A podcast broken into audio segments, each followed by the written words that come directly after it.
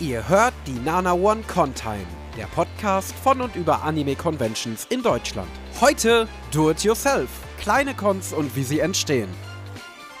Eine wunderschöne Tageszeit und herzlich willkommen zur Nana One Contime, dem Podcast über Anime Conventions in Deutschland. Ich bin euer Lieblingsendo und ja, Freunde, endlich ist es soweit. Es ist kurz vor Weihnachten und wir haben uns in einer beschaulichen Runde zusammengefunden. Fehlen eigentlich nur noch Tee und Kekse, denn ich hoffe, dass auch ihr Gelegenheit bekommt, dem Cosplay Crunch fürs nächste Jahr kurz innezuhalten und uns zu lauschen. Wird bestimmt eine schöne Angelegenheit, denn es ist immer noch Off-Season und ich weiß nicht, wie es euch geht, aber bei mir kicken die Entzugserscheinungen langsam echt rein. Deswegen war ich auch froh, dass ich am vergangenen Wochenende auf dem Samt war, dem Siegener Anime- und Manga-Treffen. Das ist eine kleine Con in Siegen, nicht nur für Sieger, aber Sieger der Herzen war die Con für mich, denn trotz der sehr begrenzten Mittel war es ein total schöner und gemütlicher Tag. Wer mehr darüber wissen möchte, sei auf unseren offiziellen Instagram-Account verwiesen. At NanaOneContime ist da der Handle, wo ihr einen genaueren Bericht über die Con nachlesen könnt. Besonderes Lob geht da auf jeden Fall raus. Das war echt eine bitter nötige Notration im aktuellen Con-Hunger. Ja, und während wir da sitzen und an unseren Cosplays arbeiten, planen, buchen und so weiter und so fort, glühen auch bei den Veranstaltern die Köpfe. Denn eigentlich, immer wenn irgendwo Spaß und gute Laune stattfinden, wird anderswo fleißig geplant und getüftelt. Ja, und genau darum soll es heute auch gehen, denn das Thema für unseren zweiten Wintertalk ist Do It Yourself, kleine Cons und wie sie entstehen. Und für einen Einblick hinter die Kulissen sorgen heute meine zwei wunderbaren Gäste. Da haben wir einerseits Eranos Cosplay. Hallo Eranos. Einen wunderschönen guten Abend wünsche ich. Auch wenn wir dich primär als Orga deiner Con eingeladen haben, möchte ich mir nicht nehmen lassen zu erwähnen, dass du auch schon seit einigen Jahren als Cosplayer in der Szene bekannt bist. Seit 2016 cosplayst du und bist mittlerweile ein richtiger Crafting-Virtuose geworden. Du schmiedest so ziemlich die beeindruckendsten Props und Rüstungen, die ich seit langem gesehen habe. Ich war dieses Jahr ja auf der äh, Gamescom und habe da euren Dead by Daylight Stand gesehen. Ich bin ja so ein riesiger Dead by Daylight Fan und da habt ihr ja verschiedene Props aus dem Spiel nachgebaut, wie die Generatoren und die Paletten und so und das war einfach so heftig. Also da auf jeden Fall schon mal fette Props von meiner Seite. Das ist echt richtig krass, was du da auf die Beine stellst. Dankeschön. Wusste gar nicht, dass du auch da warst, ja. Es waren viele Leute da, das muss man sagen, ja. Ich bin auch sehr froh, dass es äh, so gut ankam da mit den Requisiten. Ähm, ich hatte auch extra Requisiten gebaut, ähm, die man quasi wirklich anfassen kann. Also wirklich ein, ein Schildchen daneben stehen, bitte anfassen. Denn die meisten sind immer nur zum Anschauen etc. Aber wenn man mal selber aus so einem Schließschrank springen kann ne, oder an einem Generator sitzen und der fängt an, wirklich zu pumpen, das ist halt nochmal was ganz anderes. Oder sich an den Haken hängen. Also Scheint doch Leuten gefallen zu haben, ja. Auf jeden Fall. Muss nur derjenige, der vor dem Schließschrank herläuft, hoffen, dass du kein Head-On dabei hast. Aber naja, ähm, du konntest ja. mit deinen Sachen auch bis jetzt über 2000 Follower bei Instagram gewinnen, wo du die Entstehung und auch die Resultate deines Crafting teilst. At Eranos Cosplay ist da der Handle, falls ihr interessiert seid. Mega interessant. Vor allem, wie gesagt, wenn ihr euch selber für Crafting interessiert. Wenn ihr euch auch für Crafting interessiert, dann gibt es noch einen weiteren Tipp und zwar die Dresdner Crafting Con, die vom 6. bis 7. Januar 2024 zum allerersten Mal im Stromwerk in Dresden stattfindet. Und ja, wir haben dich eingeladen, weil du eben der Orga dieser Convention bist. Und ich würde an dieser Stelle deine Con vorstellen. Allerdings dachte ich mir, dass du selbst sicherlich am besten weißt, was genau ihr den Interessierten bieten könnt. Also sag mal an, was gibt es bei euch so zu erleben? Alles, alles, was man sich vorstellen kann, natürlich. ähm, also im Großen und Ganzen, der Punkt generell ist eben, dass sich alles um das Crafting selbst dreht. Denn sehr viele Leute, sehr viele ähm, Cosplayer, ob nun klein oder groß, ist völlig egal, haben sehr viele Punkte, wo sie sagen, okay, das Cosplay sieht geil aus, aber puh, wo fange ich denn da an? Man sieht ein Outfit, was man nachbauen möchte und fühlt sich einfach erstmal völligst erschlagen weil es doch so groß ist oder so komplex. Und ähm, genau für sowas sind wir dann eben da. Einfach, dass man auf die Con kommen kann. Man kann die Leute bei uns ansprechen und sagen, hey, ich würde gern die wegbauen. Wie geht das? Ich würde gern eine Waffe bauen. Ich würde gern diese Rüstung nachbauen. Denn äh, bei uns auf der Con gibt es bis 100 Plätze, an denen gleichzeitig permanent gecraftet werden kann, selbst. Ihr müsst auch nichts mitbringen. Alle Materialien sind vor Ort. Ihr bezahlt mit dem Eintritt direkt schon die Materialien und könnt alles, was ihr baut und craftet, am Ende mit nach Hause nehmen. Ganz egal, wie groß oder wie viel das ist. Und dazu finden auch nochmal komplexe Panels und Workshops statt. Zum Beispiel können auch in, in manchen Workshops eigene Rauchmaschinen gebaut werden. Oder äh, in Panels wird Verschiedenes erklärt von den ganzen Stoffen. Was sind Vor- und Nachteile von verschiedenen Stoffarten? Ähm, es wird Fotopanels geben, also natürlich der Unterschied zwischen Panels und Workshops. Workshops sind auch nochmal mitmachen, Panels äh, ist erklären. Und ähm, ja, da ist sehr, sehr, sehr viel machbar. Alle Dinge, die man machen kann. Wir haben natürlich eine große Fotoecke auch dabei, dass man halt äh, die Requisiten bauen, äh, die, die gebauten Requisiten einfach dann shooten kann oder eigene Cosplays shooten kann. Man kann auch sagen, wenn man jetzt, also bei mir ist zum Beispiel der Punkt, ähm, ich erstelle sehr gern die Waffen selber, die Props. Ähm, beim Nähen oder vor allem bei den Wigs und beim Make-up hakt es bei mir doch noch sehr. Also an meinem Punkt würde ich zum Beispiel mit einem zu 70% fertig gebauten Cosplay da ankommen und würde sagen, okay, mir fehlt noch die Wig. Und dann kann ich meine Wig mitbringen und dann wird die da von mir mit einem Helfer zusammen fertig gemacht, wo mir noch gezeigt wird, wie funktioniert das alles. Und dann habe ich endlich mal Erfahrung, weil das Doofe ist, immer nur über YouTube-Videos, naja, ne, Workshops sind sehr, sehr oft überlaufen, wenn ich selber auf anderen Conventions Workshops halte, die sind immer voll bis zum geht nicht mehr. Aber es fehlt halt, ja, nach, nach anderthalb Stunden oder zwei Stunden ist zick, es fehlt halt die Zeit, beziehungsweise auch ähm, die Fokussierung auf die einzelne Person, damit man wirklich daran arbeiten kann, was man möchte. Und ja, das ist alles bei uns auf jeden Fall möglich, egal in welchem Bereich das dann geht. Natürlich auch Bühnenshow und was auch noch wichtig ist, äh, darf ich natürlich nicht vergessen zu sagen, wir haben keinen Cosplay-Contest, wir haben einen Crafting-Contest. Das heißt, es wird nicht das ganze Cosplay bewertet, sondern einzelne Parts. Zum Beispiel die beste Perücke, die beste Waffe, das beste Shading, das best genähte, etc. Und ähm, dann braucht man auch wirklich nicht das gesamte Cosplay tragen und auf die Bühne bringen etc., sondern wenn zum Beispiel wie bei mir, wie gesagt, Waffen- und Prop-Freak, ähm, ich habe zum Beispiel von League of Legends eine äh, Project Gin Waffe, dieses Gewehr, und zwar das ist riesengroße, das Ding, was anderthalb Meter lang ist. Ähm, das habe ich zu Hause und fertig, aber der ganze Rest fehlt mir noch, weil dann Dinge hier in den Weg kamen. Ich könnte zum Beispiel mit der Waffe dann halt ähm, da auf den äh, auf den an den Crafting Contest teilnehmen und die dann einfach ausstellen, präsentieren. Eine Weg wird zum Beispiel auf einen Kopf gestellt und dann präsentiert, was ist dein Vorteil, was gefällt dir an der Weg, etc. Und das wird natürlich alles auch prämiert. Also halt, die ganze Con geht wirklich in den Richtungen der, der Selbstentfaltung sozusagen. Und zwar für jeden Besucher. Ja, das klingt doch auf jeden Fall nach dem Mecker für all diejenigen, die wirklich sehr gerne an ihren eigenen Cosplays arbeiten. Werden wir später natürlich nochmal ganz genau drauf eingehen. Ich habe hier auch noch einen zweiten Gast sitzen, und zwar der liebe Wanted. Hallo Wanted. Hallöchen aus Düsseldorf. Du bist der, ja, Düsseldorf ist auf jeden Fall schon mal ein gutes Stichwort, weil du bist der Veranstalter der Bijutsu in Düsseldorf, die zum ersten Mal am 3. Juni 2023 im Bürgerhaus Reisholz stattgefunden hat und von Anfang an so einen Erfolg hatte, dass ich beim ersten Mal gar nicht reingekommen bin, weil da eine gigantische Schlange vor war, wo wir ewig rumgestanden haben. Äh, also der Erfolg gibt euch recht auf jeden Fall in der Hinsicht.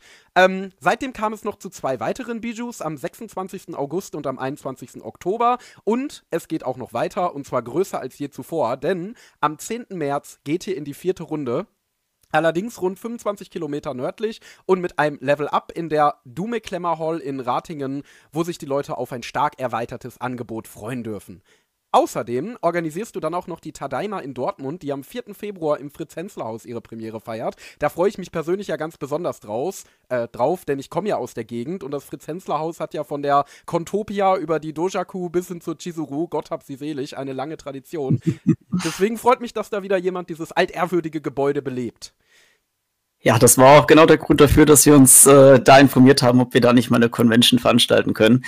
Ähm, weil wir das auch ein bisschen schade fanden, dass hier wirklich in der Ecke langsam immer mehr so abgebaut wird, was regelmäßig stattfindende Cons äh, angeht. Und da ähm, war das Haus dann selbst auch ganz begeistert, dass wir angefragt haben und haben direkt gesagt, wir haben auch richtig Bock drauf, dass hier wieder was stattfindet. Also haben die uns mit offenen Armen empfangen. Ja, das ist schön. Dann äh, würde ich mal sagen, hoffe ich, dass die Fans das dann auch mit offenen Armen empfangen. Jetzt habe ich ja ziemlich viel über Daten und Zahlen gequatscht, aber eigentlich nichts dazu gesagt, was eure Con eigentlich auszeichnet. Also würde ich dir gern mal die Chance geben, dein Baby einmal ausführlich vorzustellen und uns zu verraten, was die Bijutsu so besonders macht. Also vor allem besteht die Bijutsu ja, weil es in Düsseldorf und auch in der näheren Umgebung nicht wirklich eine Convention gibt, die regelmäßig stattfindet. Also man hat ja natürlich so eine große Convention wie die Dokumi hier in der Ecke, die dann einmal im Jahr stattfindet. Aber wirklich was Kleines, familiäres, wo man als ähm, Fan wirklich regelmäßig hingehen kann, wo man seine Leute hat, wo man äh, die Künstler kennenlernen kann, wo man auch wirklich mal ähm, falls mal kleinere Gäste kommen könnte, wirklich auch mal die Möglichkeit hat, die näher kennenzulernen, weil man einfach Ruhe hat und Platz hat. Ähm, das äh, hat alles so ein bisschen gefehlt hier und deswegen habe ich die Bijutsu gegründet als Möglichkeit, da ähm, von jung bis alt sozusagen so einen kleinen Anlaufort zu haben, wo man weiß, ey, ich kann mich so ähm, alle zwei Monate oder wie auch immer der Rhythmus dann gerade ist, darauf freuen, dass ich weiß, das ist so meine konstante kleine Con, auf die ich immer gehen kann, auf der ich mich willkommen fühle und wo man dann auch die Orga und die Helfer persönlich kennt und ähm, einfach ein schönes äh, gemeinsames Erlebnis gestalten kann. Ja, ja und ähm, so zu den Sachen, die man bei uns machen kann, das ist jetzt nicht so eine spezifische Con. Ähm, wie bei Eranus. Wir haben eher ähm, so ein paar Klassiker, die Artist Alley, auf die wir viel Wert legen, weil ich auch selbst äh, Künstler bin. Ähm, dann unser Bubble Tea Stand, den ich mit äh, Leidenschaft äh, zusammengestellt habe.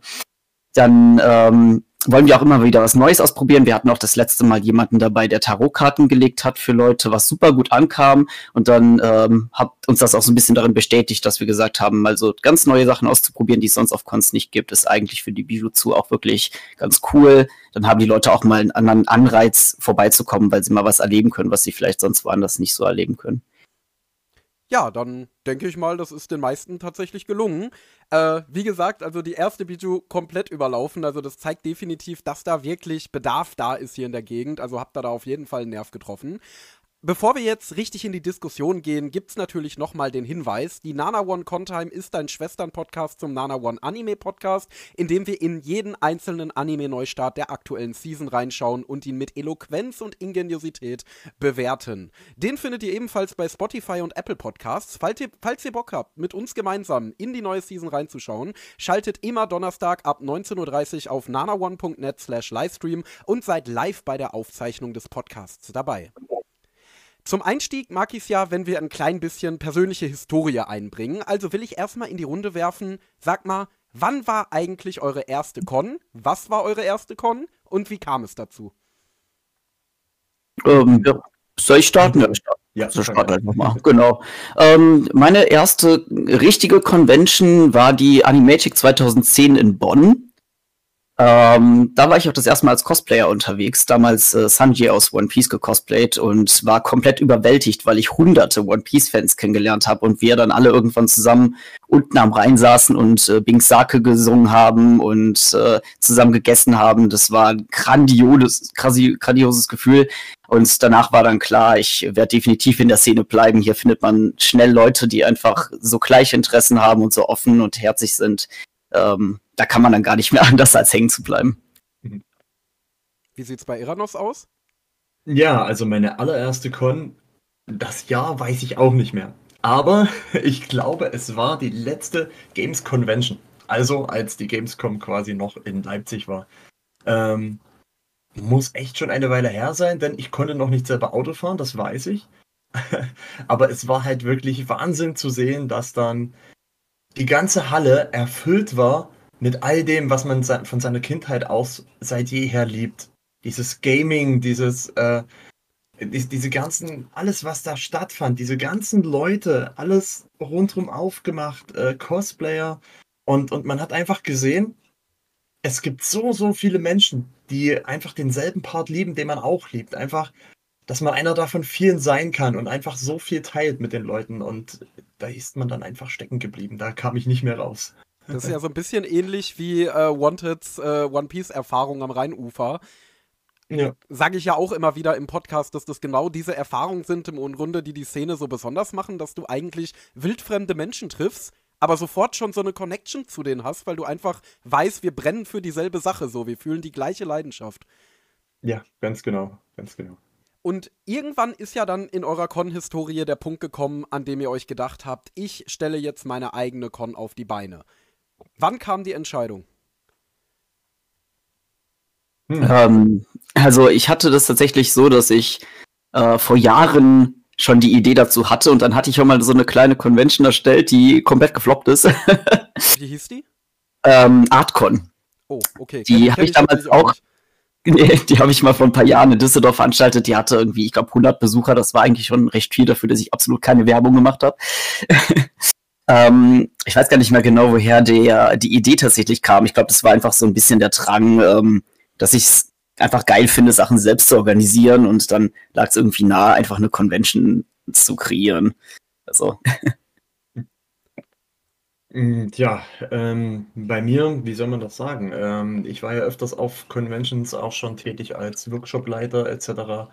Und wie eben schon gesagt am Anfang, es ist immer der Punkt gewesen, man will Leuten was zeigen, man will Leuten etwas beibringen, man möchte sie halt auch in diese Faszination ziehen, die man selber halt fühlt. Man möchte da einfach etwas weitergeben. Und ähm, ja, auf in Workshops etc. war das leider nur begrenzt der Fall. Es war halt nur möglich, das halt über diese anderthalb oder zwei Stunden zu tun. Und äh, dann war das halt leider wieder vorbei. Und man hat halt gemerkt, dass egal auf welcher Con, äh, der Andrang doch recht hoch war dann immer. Also bei mir Hauptaugenmerk natürlich auf der DDCO, die bei uns in Dresden stattfindet, die auch äh, jetzt schon einige Jahre existiert und jedes Jahr immer größer wird. Ähm, die letzten Jahre fand sie jetzt auf der also äh, auf dem Messegelände in Dresden direkt statt. Und ähm, meines Wissens nach, ich will jetzt nicht lügen, aber soweit ich gehört hatte, waren da auch schon über 10.000 Besucher inzwischen. Die fingen mal recht klein an in, äh, in einem Gymnasium. Und man sieht dann einfach bei uns, der Antrag ist da, ne? der, das Verlangen ist da. Und auf Workshops habe ich festgestellt, okay, das Verlangen, selber etwas zu bauen, selber etwas zu basteln, ist auch da, wie verrückt. Aber es fehlt halt, es fehlt eine Con, wo man wirklich selber etwas bauen kann, wo man das craften selber kann. Es gibt so viele Cons, die sich um das ganze Cosplay drehen. Aber wie entsteht denn ein Cosplay? Davon gibt es nicht eine Con. Und ja, äh, letztes Jahr war ein sehr äh, ja, heikles Jahr, sagen wir es so. Ich hatte sehr viel Zeit zum Nachdenken und habe dann gesagt, als ich zurückkam, okay, sowas fehlt. Ich bin jetzt äh, in der Selbstständigkeit äh, los geht's. Wann nicht jetzt, wann dann? Hast du denn äh, im Laufe deiner Planung bis jetzt mal Sorge gehabt darüber, dass ihr euch so auf Crafting spezialisiert? Also so nach dem Motto, was, wenn das doch ein bisschen zu nischig ist? Ähm, ja, natürlich. Diese Ansagen kamen von einem oder anderen.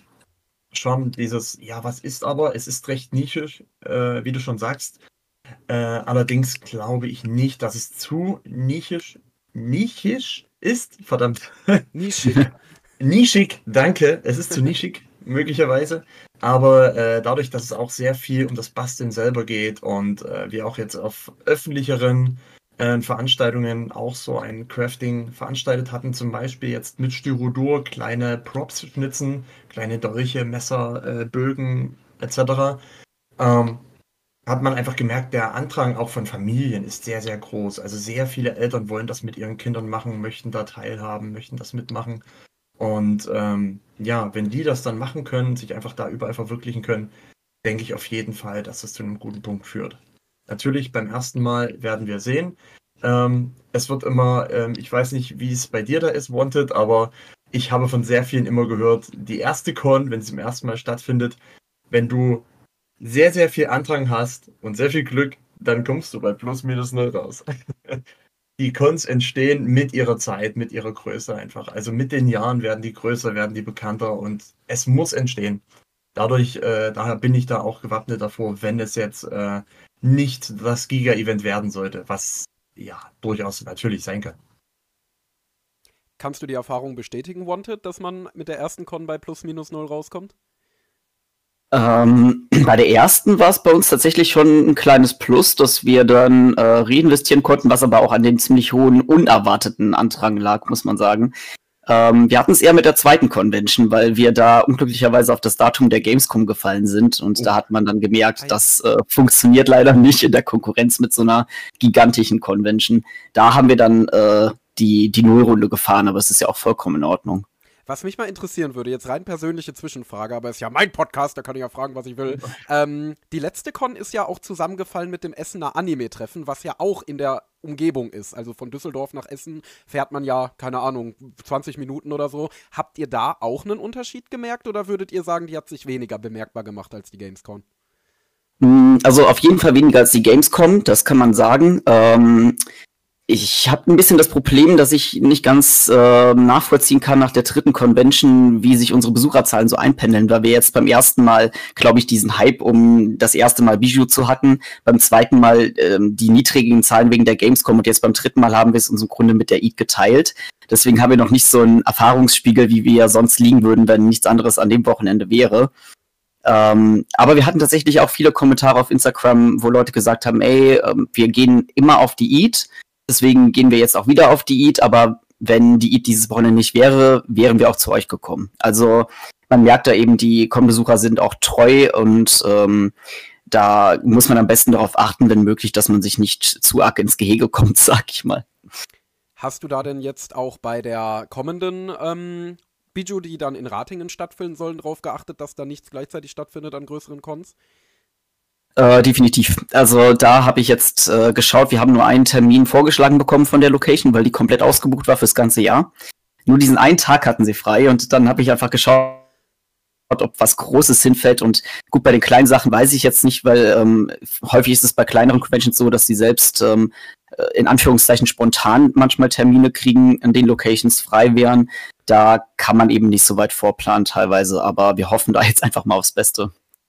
Eranos bist du froh, dass ihr mit eurem Januartermin einen Termin habt, der ja quasi mitten in der Off-Season liegt, wo ja convention-technisch eigentlich gar nicht so viel stattfindet? Die DDCO fängt ja auch erst im Februar an, leitet dann ja so ein bisschen die Con-Season in Sachsen ein. Ähm, habt ihr euch da bewusst für das Januar-Datum entschieden oder war das auch eher eine Location-Frage? Sowohl als auch. Also ja, zum einen natürlich, wie du schon sagst, es ist sehr wenig los jetzt in der Zeit. Es ist halt Ruhephase für alle und Dementsprechend denke ich, kann man da einigen Leuten auf jeden Fall da ein bisschen über Wasser helfen mit sowas. Ähm, zum anderen war es aber auch auf jeden Fall mit unter anderem eine äh, Frage von der Halle. Äh, denn die Halle war auch äh, genauso bei uns wie schon bei Wanted halt das Ganze ja über ausgeplant, bis auf äh, entsprechende Januar- oder Februarwochenenden. Und ähm, ich bin eigentlich ein sehr großer Verstreiter des äh, Miteinander und nicht des Gegeneinander. Also ich sehe zum Beispiel so etwas wie eine Dedico oder LBM sehe ich viel, viel, viel lieber als Partner als als irgendeine Art Konkurrenz. Und ähm, deshalb habe ich uns auch da lieber im Januar gesehen als in der Nähe äh, der Dedico, weil ich da, da zu keinem irgendwie in Konkurrenz treten möchte, sondern das lieber an einen Punkt. Man kann ja sowohl als auch alles besuchen und äh, die Dedico ist auch bei uns vor Ort mit einem großen Stand und die machen auch Dinge vor Ort. Ja, ist ja, denke ich, dann im Januar auch strategisch deswegen ganz klug, weil wenn die Leute bei euch ein bisschen craften lernen und dann eben noch an ihren Kostümen arbeiten für die Con-Season, sind sie ja vielleicht noch rechtzeitig dran. Ich meine, ja. das durchschnittliche Convention-Cosplay entsteht ja sowieso etwa mh, hm, sechs bis sieben Stunden, bevor es getragen wird. Von daher wird es, ich, passen. äh, gab ja. es bei euren Planungen denn irgendein Vorbild oder eine Con, die euch zu eurer eigenen inspiriert hat? Hm. Also bei mir tatsächlich nicht. Weil ich mir eher gedacht habe, ich will es komplett ähm, auf eigene Faust machen. Ich meine, man hat natürlich unterbewusst immer äh, andere Conventions im Sinn und weiß, ah ja, ich sollte darauf achten, ich weiß, dass äh, Besucher das und das ganz cool finden. Aber so ein äh, explizites Vorbild eigentlich nicht, nee. Hm. Dasselbe bei uns. Also, wie schon gesagt, e-, eher ist es ja aus dem Punkt entstanden, dass so etwas nicht vorhanden ist. Und äh, dementsprechend können wir uns da kein Vor, äh, Vorbild nehmen. Allerdings muss ich sagen, hat man sich schon ein äh, bisschen äh, sowas wie Scirocco, Dedeco, LBM an solchen Conventions ein bisschen was abgesehen. Oder jetzt äh, die Heroes XP, da war ich auch vor Ort. Ähm, die war ja äh, in Düsseldorf, von mir aus gesehen, drüben bei euch. Ist der weit weg, äh, für mich nicht gerade um, äh, um die Ecke. Und ähm, ja, dann schaut man auch hin so, wie funktioniert das? Aber man sieht halt, es geht. Man sieht solche Conventions entstehen. Ne? Sie, sie können quasi hochgezogen werden und letzten Endes sind das alles auch nur Menschen, die dahinter stecken. Und ähm, die sind ja letzten Endes alle nicht darauf aus, das große Geld zu machen. Um Gottes Willen, dafür sind Conventions, glaube ich, nicht da. Ähm, sie sind dafür da, letzten Endes doch äh, Menschen eine Freude zu bereiten irgendwo und ihnen ein geiles Erlebnis zu verschaffen. Das ist auf jeden Fall eine sehr gute, community-freundliche Einstellung, würde ich sagen. Ähm, auch wenn es natürlich nur Menschen sind, die da in der Planung sitzen, ist Convention-Planung ja wirklich ein super kompliziertes mhm. Unterfangen. Was ist der erste Schritt, den ihr tun musstet? Was war das erste, was ihr gemacht habt, als ihr euch dachtet, jetzt mache ich eine Con und dafür muss ich machen folgendes und dann Punkt 1 auf eurer To-Do-Liste? Oh Gott, ja, da äh, möchte ich direkt reinspringen. Ähm, die unendlich lange Suche nach einer passenden Location. also ich finde, das ist wirklich der aufwendigste, längste und kräftezehrendste Vorgang, den man tun muss. Weil man erst, wenn man alle Räumlichkeiten hat, erst wenn man weiß, ob man eine Bühne hat, ob man einen Außenbereich hat, wie der Einlass geregelt werden kann, erst wenn man das alles weiß und das hängt alles an der Location, erst dann kann man auch wirklich planen, was kann ich überhaupt in das Gebäude reinpacken. Sonst kannst du erstmal gar nichts machen. Ja, ja, gut gesagt. Ähm, ich würde sagen, also bei uns war es doch Gott sei Dank recht simpel. Also ähm, man hatte angefragt bei einigen und äh, es ging auch ein bisschen die Frage rum und irgendwie kam man dann passiv auf diese, auf diese äh, Halle bei uns, das Stromwerk, und es hat sich sehr, sehr gut angeboten. Es hat sich auch angeboten im Sinne von, da ist eine große Bühne, die Einlässe sind super, es ist sowieso genau für äh, ähnliche Events äh, steht es bereit und ähm, uns wurde ein super Angebot gemacht, da es halt äh, in dieser Zeit halt nichts los ist. Also für uns war das wirklich gut mit, mit, der, äh, mit der Location. Allerdings für mich war erstmal die grobe Planung. Also für mich ist es ja noch das allererste Mal. Die äh, Con hat ja noch nicht stattgefunden. Äh, ja, im Gegensatz zu Wanted bin ich noch davor, erstmal zu sehen, wie wird es denn? Werden Leute da sein, beziehungsweise werden viele Leute da sein? Es sind natürlich schon Tickets gekauft. Aber ja, das erste war eine grobe Planung erstmal von allen. Was will man denn da haben? Wie viel bekommt man rein? Ne? Ähm, was sollen zum Beispiel auch Artists da sein und Verkaufsstände etc. oder soll es sich wirklich voll und ganz aufs Crafting äh, konzentrieren? Wie bekommt man es hin, dass man quasi irgendwo halt äh, keinen privaten Ruin daraus zieht am Ende? Und ja, also es wurde sehr, sehr viel drüber nachgedacht im Vornherein und äh, ich glaube, das war bei Wanted mit Sicherheit auch der Fall. Ja, mit Sicherheit. Jetzt ist natürlich die Frage, du hast ja gerade das Thema privater Ruin angesprochen. Habt ihr versucht, also soweit ich es weiß, soweit ich es von außen einschätzen kann, finanziert ihr die Cons erstmal aus eigener Tasche. Ähm, habt ihr denn mal überlegt, Investoren zu suchen oder dergleichen? Gibt es da Möglichkeiten? Also wir haben für die Tadama jetzt das erste Mal Sponsoren angeschrieben, aber haben jetzt erstmal gerade die Erfahrung gemacht, dass selbst äh, Unternehmen, die auch ähm, Sponsoring off, ähm, offensiv anbieten, dass die auch nicht unbedingt antworten. also es ist tatsächlich schwerer, als man meinen sollte, Sponsoren zu finden, weil ich glaube, dass die auch ein bisschen natürlich aus unternehmerischer Sicht wahrscheinlich denken, ja, erreicht erstmal so und so eine Größe, vielleicht kann man dann mal drüber reden, aber ich kann mir auch vorstellen, dass es vielleicht ähm, daran liegen könnte, dass ja sonst jeder einfach eine Mail schreiben könnte, könnte sagen, hier, ich habe so eine Veranstaltung mit 50 Leuten, äh, spendiert mir mal ein paar Tablets zum Zeichnen oder so. Das mit dem Antworten erinnert mich sehr an die äh, Suche nach Gästen für die Contime. Also da kann ich auf jeden Fall relaten. ähm, mhm. Und wie sieht's bei Iranos aus? Gab es da irgendjemanden, der versucht hätte zu unterstützen? Ähm, also ja, wir haben einige äh, Sponsoren angeschrieben. Das haben wir auch, äh, hatte ich auch im Vornherein schon. Ich habe ja vorher kleinere Events veranstaltet, wo es halt um das Dead by Daylight ging. Ähm, aus denen entstand dann übrigens der Stand auf der Gamescom. Ähm, habe aber auch gemerkt, ganz, ich, ich kann das nur relaten, es ist sehr schwer, Sponsoren wirklich ranzubekommen. Man bekommt, wenn man eine Antwort bekommt, dann meistens eine Absage. Also man muss einiges, man muss eine wirklich gute Präsentation vorbereiten, ausarbeiten oder man hat ein gutes Vitamin B.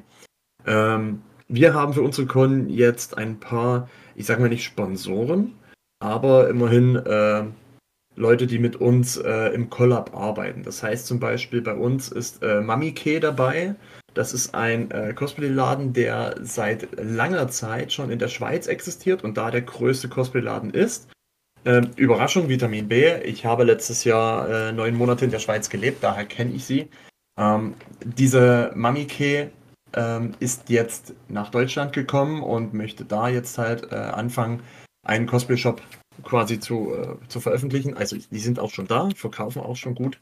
Und ähm, mit denen habe ich mich dann natürlich in Kontakt gesetzt und wir arbeiten da im Collab zusammen einfach, dass wir von denen halt ähm, das EVA holen, das Wobler holen etc. Ne? Und ähm, sponsort wird aber doch unser äh, Crafting Contest von Mamike. Das muss man sagen. Also da haben wir Gott sei Dank jemanden ranbekommen, aber wie schon gesagt, äh, da half halt wirklich Vitamin B sehr, sehr viel.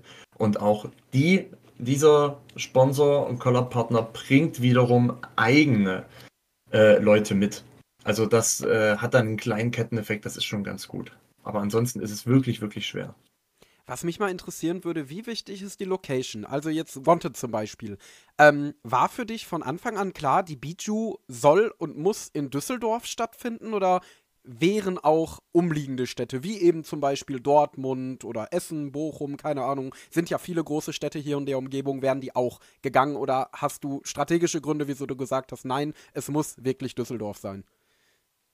Also der Plan war, dass es tatsächlich Düsseldorf bleibt. Ähm, alleine daraus, dass ich schon selbst ein paar Jährchen länger hier lebe und ähm, selbst immer dachte, dass ich es eigentlich echt schade finde, dass hier nichts regelmäßig stattfindet, gerade weil ich das Gefühl habe, Düsseldorf ist wirklich so ein Ballungszentrum für Fans aus der Community. So ja, natürlich ja. generell die Städte drumherum auch, aber Düsseldorf ist nochmal alleine wegen der Japanmeile und so komplett sein eigenes Ding. Ähm, ich meine, also, Japan-Garten ja. ist im Sommer quasi eine jedes Wochenende stattfindende Con. Genau, genau, genau. Ja. Ja, deswegen ähm, sollten, wollten wir auf jeden Fall eine Location hier in Düsseldorf auch finden.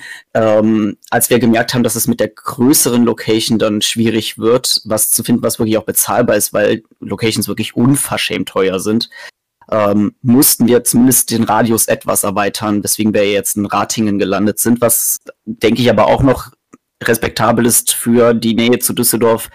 Ähm, so viel weiter raus würde ich eigentlich ungern, aber wenn es nicht anders geht, dann würde ich tatsächlich auch mal gucken, ob ich sowas wie Duisburg oder so nehme, wo vielleicht keine andere Convention schon vor Ort ist. Außer die Tropicon, die findet ja statt. genau, Sommer. aber mit denen bin ich auch befreundet. Das heißt, äh, es könnte tatsächlich auch sein, dass wir bald äh, miteinander eine Convention veranstalten. Uh, na, da kann man ja auf jeden Oha. Fall aufhorchen. Ähm, ist das bei Eranos ähnlich gewesen? Also hast du dir auch gesagt, nee, das muss auf jeden Fall in Dresden stattfinden und nicht in.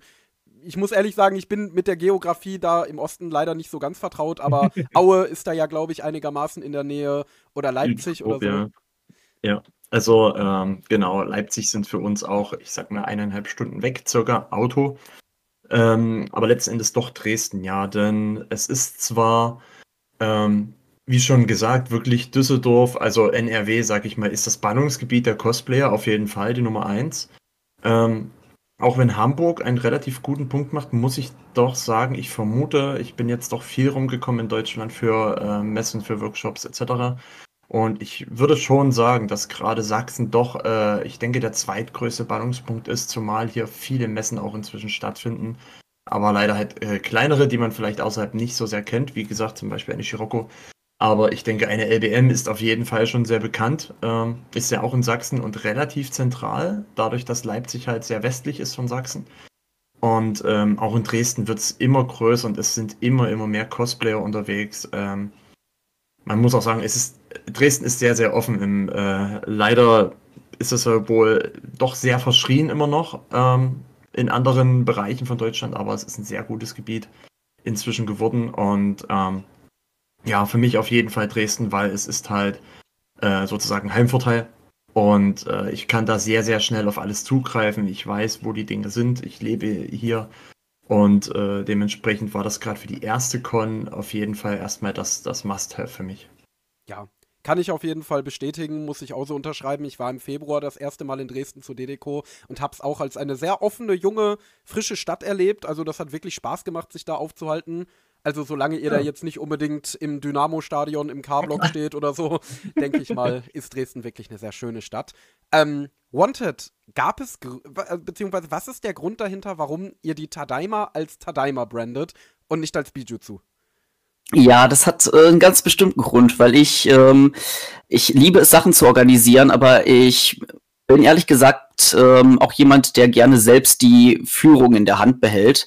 Und deswegen habe ich gesagt, ich möchte das für die Bijou zu gerne beibehalten, dass ich der alleinige Organisator bin. Das heißt, ich organisiere ja die Convention komplett alleine und ähm, habe dann nur Helfer, die mir vor Ort aushelfen beim Ausführen. Ähm, bei der Tadalma, als ich das Gebäude gekriegt habe, war mir dann aber klar, mit den ganzen Räumlichkeiten wird es doch ein bisschen schwierig.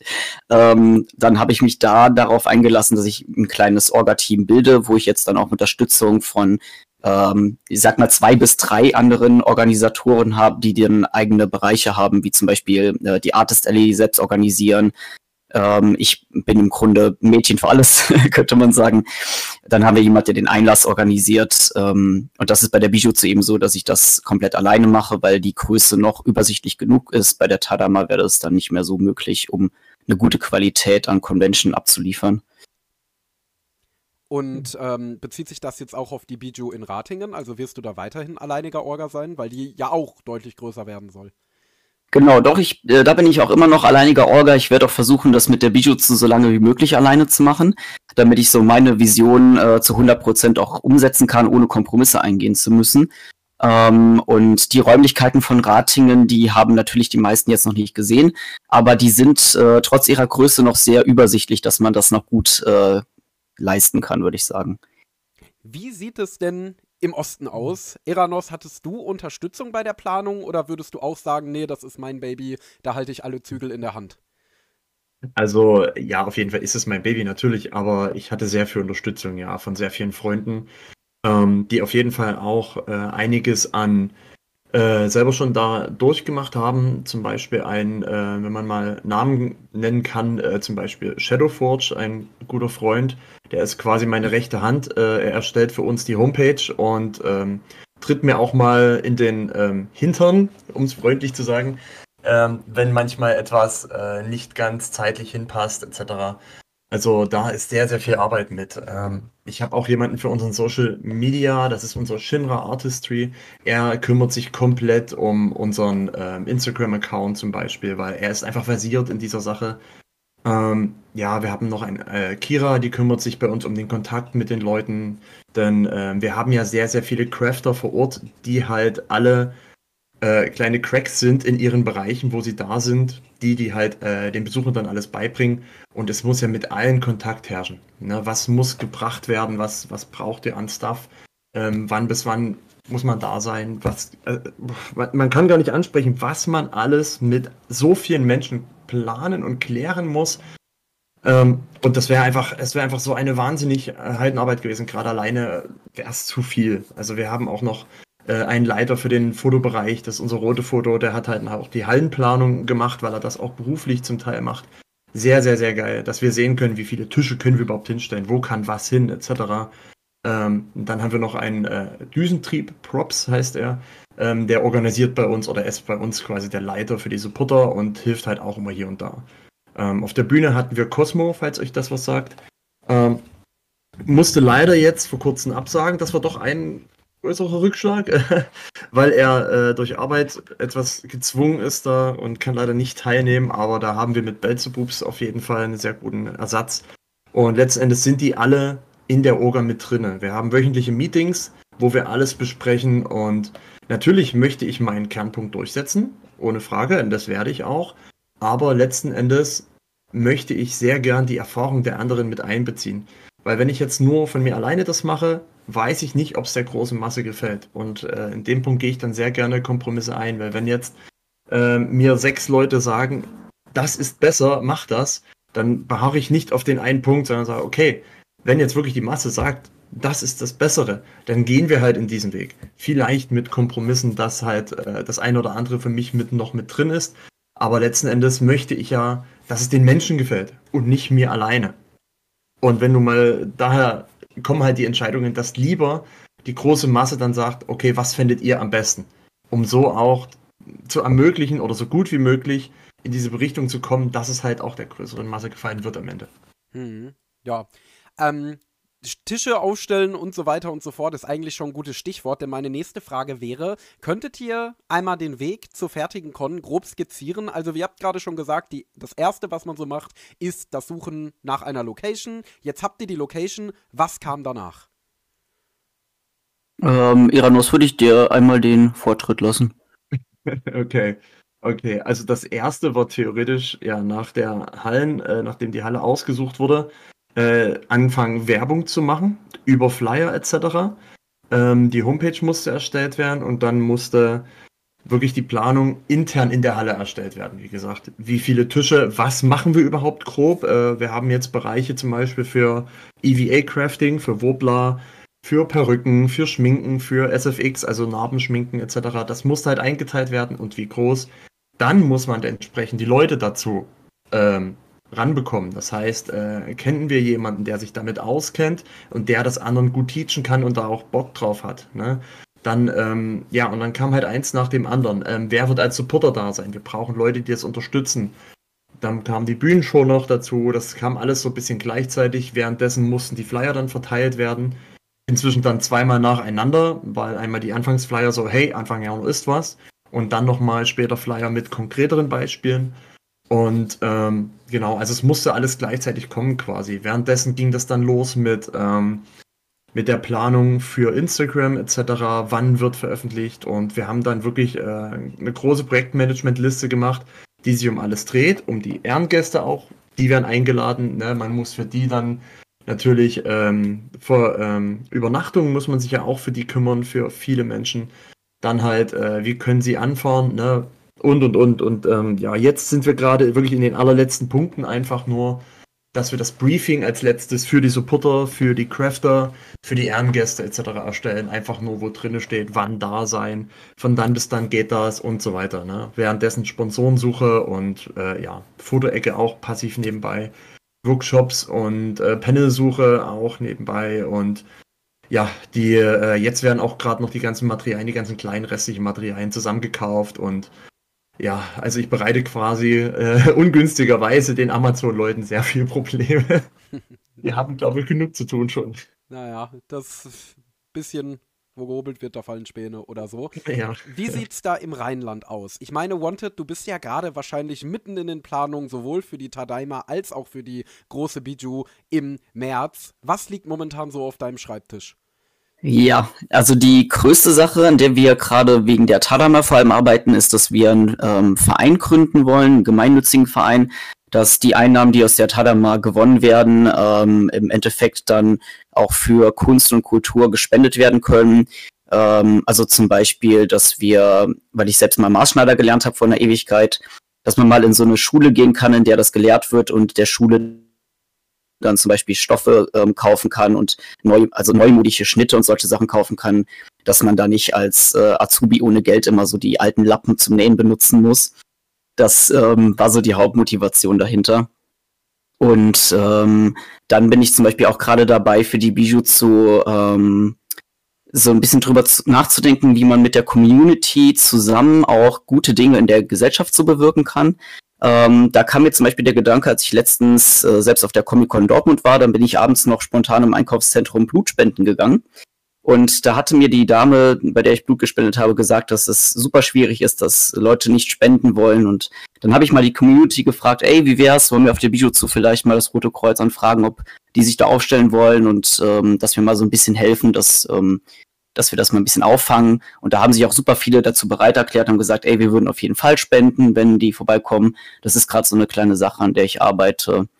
Ähm, ja, das sind so die Hauptdinge, an denen gerade mein Herzblut hängt.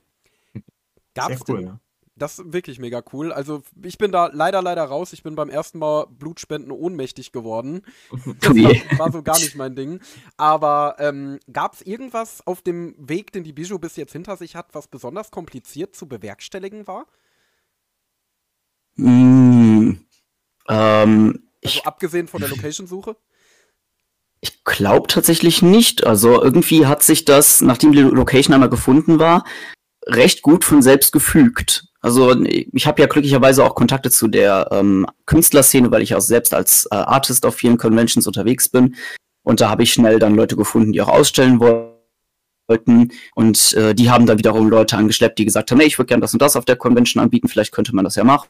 Und dann hat sich das irgendwie so ganz von alleine gefügt. Das war dann auch ein gutes Gefühl und äh, hat sich so angefühlt, als sollte es auch genauso sein. Wie sieht es denn aus so bezüglich behördliche Auflagen? Weil wenn man irgendwo eine Veranstaltung abhalten möchte, gibt es in Deutschland ja zig äh, Dinge, zig, zig Hürden, die man überwinden muss, bevor man irgendwann einmal da ist. Habt ihr da bei euren Con ir Cons irgendwelche Sachen gehabt, wo ihr sagen würdet, boah, das war eine besonders harte Nuss? Oder lief das alles super geschmeidig? Ähm, also ich muss ehrlich sagen, ich bin immer wieder überrascht, was man noch so alles Neues erfährt, was man auch noch beantragen muss und was auch noch alles äh, bezahlt werden will. Ähm, ich habe jetzt zum Beispiel das erste Mal, dass äh, eine Halle zu mir sagte, ich soll bitte für den Tag eine Veranstalterhaftpflicht äh, abschließen, was vorher tatsächlich nie zur Sprache kam. Das heißt, die ersten drei Conventions hatten wir diese Haftpflichtversicherung gar nicht. Äh, das wäre dann im Grunde auf meine Kappe gegangen, wenn was passiert wäre. Und diese Location verlangt es aber von den Leuten, die dort ausstellen. Das heißt, ähm, manchmal kommen auch so behördliche Dinge dazu, die komplett von der Location abhängig sind. Zum Beispiel auch sowas wie, dass die ähm, Veranstaltung bei der Stadt gemeldet wird, sozusagen als Hinweis, ey, wir haben an dem Tag sozusagen Konkurrenz zu den restlichen Händlern und ihr könnt uns sagen, ob das okay für euch ist oder ob ihr das nicht in Ordnung findet. Das muss dann teilweise auch abgeklärt werden. Das sind Dinge, über die man am Anfang gar nicht wirklich nachdenkt, dass das irgendwie groß angemeldet werden muss. Ja, definitiv. Sieht das in Dresden genauso aus? Ähm, ja, es hält sich doch relativ in Grenzen, da Gott sei Dank auch da wieder die Halle ein sehr guter Vorteil ist für uns, weil da sehr viele äh, Events stattfinden generell und es letztendlich ein All-in-One-Paket war. Ähm, allerdings mussten wir natürlich auch gucken, sind Fluchtwege dann vorhanden? Ne? Wie groß müssen diese Fluchtwege sein? Ähm, und für, für Passive ähm, sind, die, sind die Aufgänge behindertengerecht etc. Also es gab schon hier und da einiges zu beachten und ähm, ja, letzten Endes hat sich es aber doch gut in Grenzen gehalten, muss ich sagen, da ist uns wirklich äh, das Stromwerk selber, das heißt so Stromwerk Dresden, äh, sind, die sind sehr, sehr versiert in diesen Events und dementsprechend wurde uns viel, viel Aufwand abgenommen dadurch.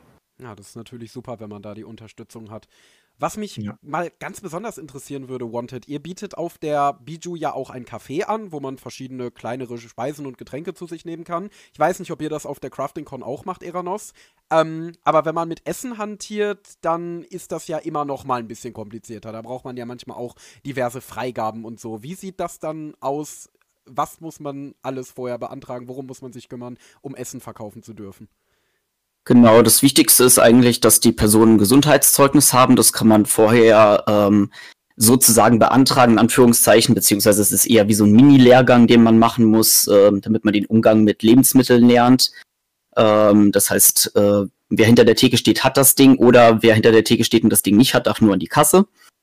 Und äh, dann, je nachdem, was man ausschenkt, ähm, ich meine, wenn man Alkohol ausschenken würde, müsste man das extra beantragen, dass man äh, Spirituosen verkaufen mhm. darf.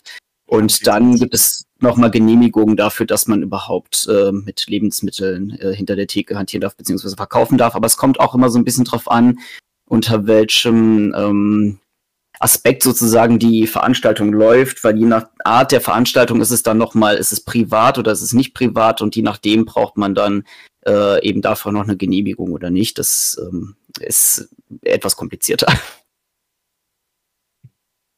Also bei uns ist es da ähm, auch wieder recht einfach gehalten, denn äh, auch das übernimmt die Halle selbst. Also die haben dann äh, die, äh, die, die Theke da, wo Getränke und Essen gekauft werden können, etc. Und ähm, alles für unsere Mitarbeiter und Supporter, ähm, für die holen wir was, ja. Aber das wird ja dann nicht verkauft. Also dementsprechend brauchten wir da keine Lizenzen etc. irgendwie besorgen. Das fiel Gott sei Dank auch alles weg. Ja, das ist auf jeden Fall ganz convenient, würde ich sagen. Äh, Stelle ich mir super anstrengend vor, sich da durch den Dokumentendschungel zu schlagen. Ähm, Eranos, was mich mal dir interessieren würde, ähm, Wanted hatte ja gerade schon mal davon erzählt, dass seine Artcon nicht sonderlich viel Werbung hatte und daher wahrscheinlich auch nicht viele Leute gekommen sind. Wie schwierig ist es denn, so eine No-Name-Con, sag ich mal, von null auf hochzuziehen, wenn man kein dickes Werbebudget für Plakate oder was auch immer hat? Verbreitet sich sowas in der Community ausreichend schnell? Also ich muss sagen, ich war am Anfang sehr überrascht, ja. Wir haben auch zum Beispiel eine WhatsApp-Gruppe, ähm, Cosplay Sachsen. Ähm, als wir das erste Mal quasi diese Flyer da hatten, ich habe die damals schon überall ein bisschen verteilt, auch zum Beispiel auf der Dokumi. Ähm, und nachdem ich den Flyer quasi das erste Mal überhaupt gezeigt hatte, ging der nächsten Tag schon in dieser Gruppe mit einmal rum, aber von niemandem, den ich kannte. es war wirklich eine dritte oder vierte Person, die davon erzählte in der Gruppe, einfach, dass sie von jemandem anderes das gehört hatte, den ich auch nicht kannte. Also es, es schlug dann schon gute Wellen. Und ähm, wir sehen natürlich zu und wir versuchen das überall, dass umso mehr Werbung kommt, weil Werbung so ziemlich das Wichtigste ist, ähm, um, die, äh, um die Leute wirklich ranzuholen, um ihnen zu zeigen. Letztendlich macht man es ja für die Menschen. Ne? Und natürlich muss man halt diese Werbung schalten, damit entsprechend die Leute das auch sehen und kommen können und mitmachen können. Und ja, es ging. Ähm, Gott sei Dank haben sehr, sehr viele Freunde mitgemacht. Auch unsere Ehrengäste etc. machen dann Giveaways zum Beispiel. Und die haben dann gute Instagram-Reichweiten.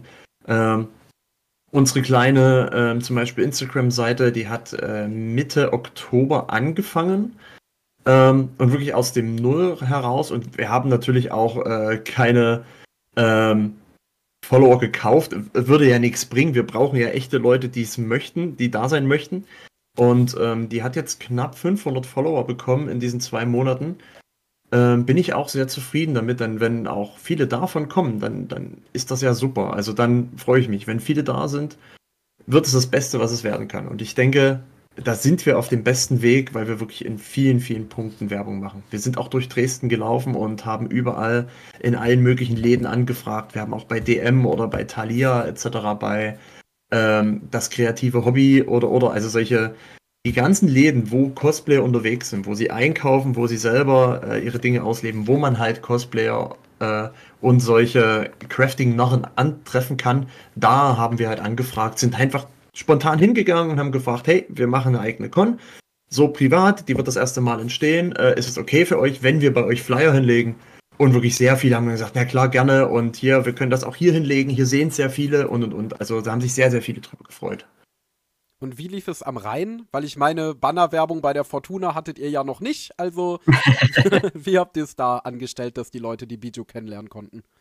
Ja, das war ein, ein Ritt. Also wir haben uns einmal einen Tag ausgesucht, ähm, habe ich zusammen mit zwei Helfern ähm, einmal eine komplette Tour durch alle größeren Städte in NRW gemacht und wir sind in jeden, jede Buchhandlung, in jeden Comicladen, jeden äh, Bubble Tea Laden reingegangen und haben überall gefragt, ob wir Flyer oder Plakate aushängen dürfen und haben da auch äh, ziemlich viel eigentlich äh, verteilen können.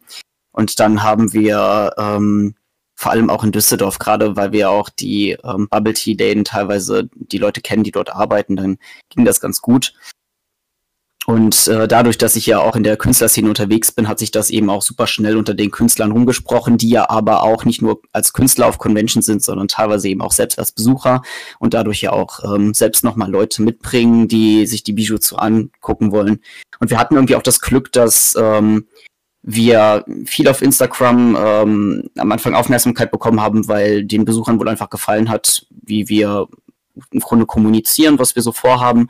Und dadurch kamen dann immer mal wieder mehr Follower einfach dazu, weil ähm, sich so ein bisschen rumgesprochen hat, dass das vielleicht eine Convention ist, auf der man sich wohlfühlen kann. Und ähm, das hat sich dann irgendwie auch, nachdem wir diese Flyer-Tour gemacht haben, ein bisschen von selbst geregelt.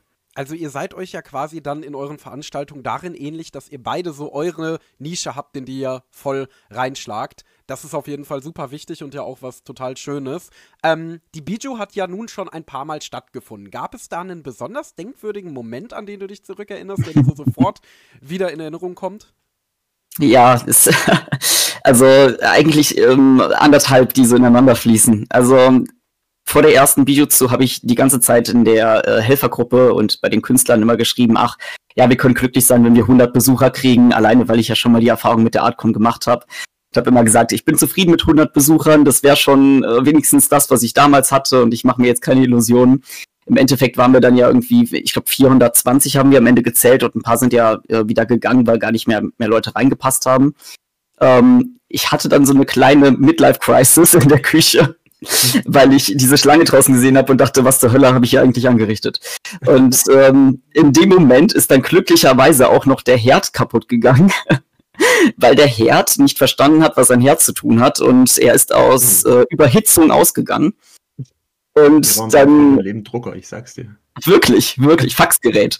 ähm, und dann hatten wir aber ja diese Okonomiyaki und so, die wir machen wollten. Und dann dachte ich mir, okay, ich will das jetzt eigentlich nicht unterbrechen, so mitten in der Convention, wenn noch ein Haufen Leute was zu essen haben wollen.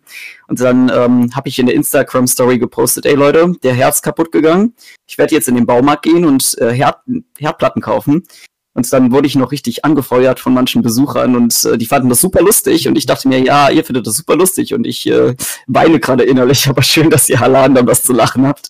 Dann haben wir aber im Endeffekt noch äh, zwei Herdplatten bekommen und konnten dann weitermachen. Aber das war wirklich, ich hatte so einen großen Meltdown, dass ich einen Punkt erreicht habe, dem ich dachte, wisst ihr was, ist jetzt eigentlich auch alles egal. Dann lachen wir doch einfach drüber, weil äh, schlimmer wird es eigentlich noch nicht mehr.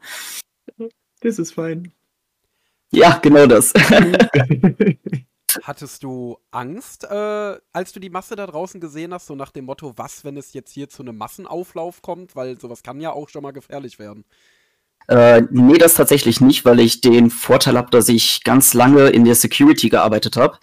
Ähm, auch bei großen Veranstaltungen, Konzerten wie Konzerten von Queen oder Rammstein oder sowas, da ist man ganz anderes gewöhnt. Und äh, die Besucher von Conventions sind in der Regel kuschelig und wenn man denen sagt, ey, wir können halt gerade niemanden reinlassen, dann verstehen die das in der Regel auch. Ähm, es war eher, es war schön und gleichzeitig auch irgendwie über, zu überwältigendes Gefühl, würde ich sagen. Weil man auch dachte, naja, ich will, dass jeder einen guten Tag hat, der hier ist. Und manche Leute stehen da jetzt schon eine halbe Stunde draußen und die haben jetzt gerade halt keinen guten Moment, weil sie denken, wieso bin ich hierher gekommen, wenn ich gerade gar nicht rein darf. Aber das waren halt Sicherheitsregulationen, äh, die wir einfach beachten mussten. Das hat mich natürlich ein bisschen gewurmt, aber dann war halt direkt nach der ersten Veranstaltung klar, gut, dann müssen die Räumlichkeiten halt größer, wenn es jetzt in der Regel so weitergehen wird. Also als jemand, der da draußen in der Schlange stand, kann ich auf jeden Fall sagen, da hatten alle mega Verständnis für und ich meine, es ist ja auch schön, dass ihr gesagt habt, nein, wir halten uns an die Sicherheitsvorkehrungen, wir wollen unsere Besucher nicht gefährden und dann verzichten wir vielleicht auf ein paar Leute, die Eintrittsgeld dalassen, ne, darf man ja auch nicht vergessen. Ähm, also ich denke mal, dass da auf jeden Fall viel Verständnis vorhanden war und äh, dass eurer Popularität keinen Abbruch tut. Was war denn so der schwierigste oder belastendste Moment eurer bisherigen Historie? Hm. Ähm, müsste ich drüber nachdenken gerade. Würde ich auch erstmal äh, den Vortritt lassen. Verdammt. Eine gute Frage. Gab Eine sehr gute Frage. Mal einen Moment, vielleicht, das ist ja hm. mal eine andere Frage, an dem ihr euch gedacht habt, das schaffe ich nicht, ich schmeiß alles hin. Also das nicht, weil äh, letzten Endes, gerade wenn man sowas selber organisiert, muss man einfach den Kopf dafür haben und sagen, das wird jetzt durchgezogen. Ich denke, sobald man anfängt einzubrechen, hat man ein Problem und kommt in die Spirale. Also man, man sollte sich schon auf jeden Fall immer zusammenreißen, beziehungsweise es gar nicht erst dazu kommen lassen. Und wenn man merkt, okay, es ist kurz davor, durchatmen, Ruhe bewahren, okay, was muss ich jetzt machen? Was ist gerade das Problem? Wie kann man es lösen? Und ähm, ja, also es gab sehr, sehr viel, was sehr viel Stress äh, gebracht hat. Und ähm, Letzten Endes hat sie sich aber Stück für Stück immer wieder lösen können. Und äh, es ist eigentlich egal, welche Probleme kommen. Man kriegt sie irgendwie gelöst, wenn man einfach drüber nachdenkt und drüber nachdenkt in Ruhe, wie kann man das jetzt lösen? Wie kann man Schritt für Schritt eine Lösung für diesen Knoten jetzt holen? Bei Wanted dieselbe Erfahrung. Alle Probleme ließen sich irgendwie auflösen. Ja, also wenn ich jetzt so drüber nachdenke, war, glaube ich, das Schwierigste oder beziehungsweise ist auch immer wieder das Schwierigste, Helfer zu finden, die am Tag selbst auch immer noch motiviert sind, die nicht spontan absagen, die nicht einfach nur gar nicht kommen. Ähm, das ist immer wieder ein Punkt, der ein bisschen schwierig ist, weil ich es natürlich aus persönlicher Sicht auch verstehen kann, dass man sich ja freiwillig anbietet, an einem Tag auszuhalten, wofür man vielleicht Verpflegung und den Eintritt kriegt, aber jetzt nicht wirklich eine Vergütung oder so. Ähm, aber das macht es eben auch schwierig als kleine Convention, die sich einen Lohn oder sowas nicht leisten kann, ähm, Leute zu finden, die auch richtig Bock drauf haben und ähm, auch so ein bisschen selbst ähm, selbstständig arbeiten können. Da ist mal zwischendurch, habe ich immer wieder einen Moment, an dem ich mir denke, wie soll ich das bewerkstelligen, wenn ich jetzt nicht noch da und da für jemanden finde, der aushelfen kann weil ich mich ja nicht spalten kann. Und da, da knackt es manchmal noch ein bisschen dran, aber ich hoffe einfach, dass sich das mit der Zeit regelt, wenn wir so ein beständiges Team haben, die sagen, wir haben eigentlich immer wieder Bock, wenn ihr stattfindet. Das ist so meine Hoffnung. Was sind denn so die größten Ängste, die man hat? Dass niemand kommt oder vielleicht, dass sowas schief läuft, wie zum Beispiel, dass irgendwelche Krawallmacher sich da einschleichen und es dann zu Stress kommt oder äh, was auch immer?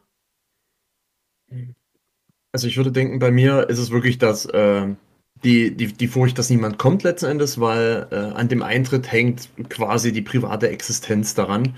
Ähm, ich habe vielleicht, äh, ja, nicht ganz so schlau angefangen und direkt eine recht große Con erstellt. Äh, die sollte 500 bis 1000 Besucher pro Tag sind geplant.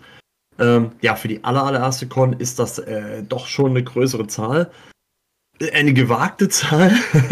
Daher ist auch das ähm, das größere, äh, die größere Angst quasi oder die größte Angst, die ich dabei gerade habe. Aber ähm, ich bin sehr, sehr froh auf jeden Fall, dass das Team da ist, dass, dass das Team einen unterstützt. Wie viele Leute darauf Lust haben, wie viele Leute gesagt haben, wir haben da so Bock drauf und das wird so gut und, und ähm, das ist auf jeden Fall etwas, was fehlt und äh, ja, das bekommt, äh, man bekommt schon sehr, sehr gut Rückenwind, muss ich sagen. Dadurch ähm, hält man auch wirklich an diesem Traum fest. Hm, ja, kann ich auch so unterstreichen tatsächlich. Also ähm, ich bin ja auch selbst Student aktuell noch und habe eigentlich auch nicht wirklich das Geld dafür. Ich strecke es im Grunde immer vor. Ähm, und man hofft zumindest darauf, dass es kein Minus ist. Also es kann auch gerne ein Null sein, das ist vollkommen fein. Mhm. Aber man muss dann, wenn man schon streng kalkuliert und man will ja auch den Eintritt nicht zu hoch machen und den Leuten nicht so viel Geld aus der Tasche ziehen, dann muss man aber auch eine gewisse Anzahl von Besuchern haben. Und ähm, natürlich schreiben auch viele, ich komme auf jeden Fall, aber man merkt natürlich im Endeffekt, ähm, es kommen, sag ich mal, vielleicht 70 Prozent von den Leuten, die geschrieben haben, dass sie kommen. Und das muss man dann auch noch einschätzen können. Und das ist manchmal noch ein bisschen schwierig, dann, ähm, ja, wenn man irgendwann mal den Erfahrungswert hat und weiß, man hatte mal seine regulären Besucher und kann sich gewisse Dinge leisten, dann hilft es natürlich dann auch beim Wachstum und auch bei der Sicherheit, dass man ähm, mal wieder ein paar coole neue Sachen ausprobieren kann. Diese Kalkulation ist, finde ich, generell ein super spannendes Thema. Eranos, das würde mich vor allen Dingen mal auf eurer Con sehr interessieren. Die Besucher können ja im Workshops, wie du schon eingangs erwähnt hattest, das Craften üben. Dafür braucht ihr natürlich eine ganze Menge Material. Wie funktioniert da die Logistik? Woher weißt du, wie viel Material ihr für welchen Workshop braucht?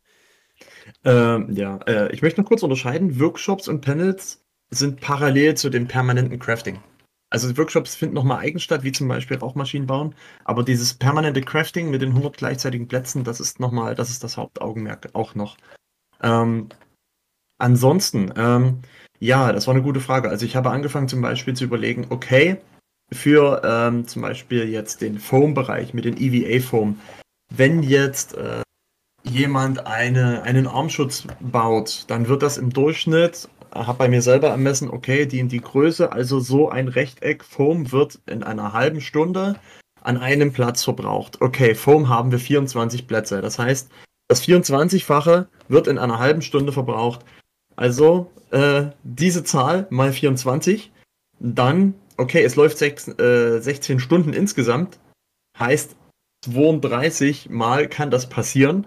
Also nochmal mal 32 und diese Rechtecke die, jetzt die hohe Zahl, habe ich halt geschaut, wie viel bekomme ich auf eine XXL EVA Matte. Und habe dementsprechend runtergebrochen, okay, so und so viele Matten müsste ich holen. Gott sei Dank äh, ist mit unserem, mit MamiK halt, ähm, können wir auf Kommission das holen. Das heißt, ich hole 50% mehr, als was ich maximal errechnet habe.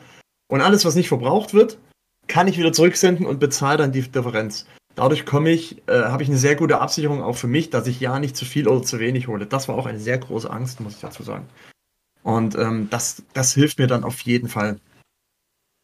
Ja, das klingt ja auf jeden Fall recht angenehm dann in dem Fall. Ja. Also gut, dass ihr da euren Sponsor habt.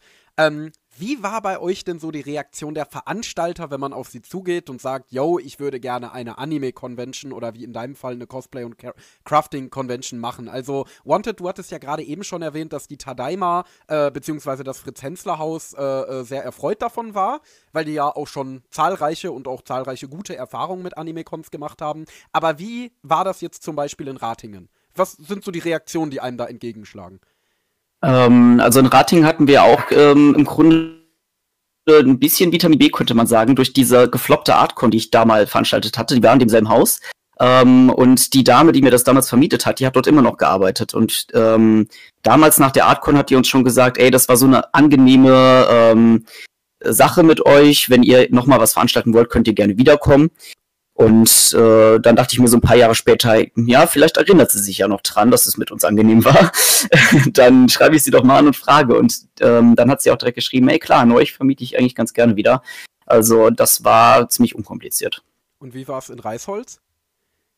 Ja, das war Reisholz. Ach so, ähm, aber äh, also ich meine jetzt, also ihr habt ja bis jetzt zwei Locations für die Bijou, einmal das Bürgerhaus und ja einmal das jetzt in Ratingen. Ist das derselbe Veranstalter oder ähm, äh, nee, Ratingen ähm, ist nochmal eine ganz eigene Sache, die, da haben wir einfach ein bisschen gegoogelt, okay, was für ähm, Stadthallen gibt es zum Beispiel, was Stadthallen ähm, relativ bezahlbar sind für die Größen.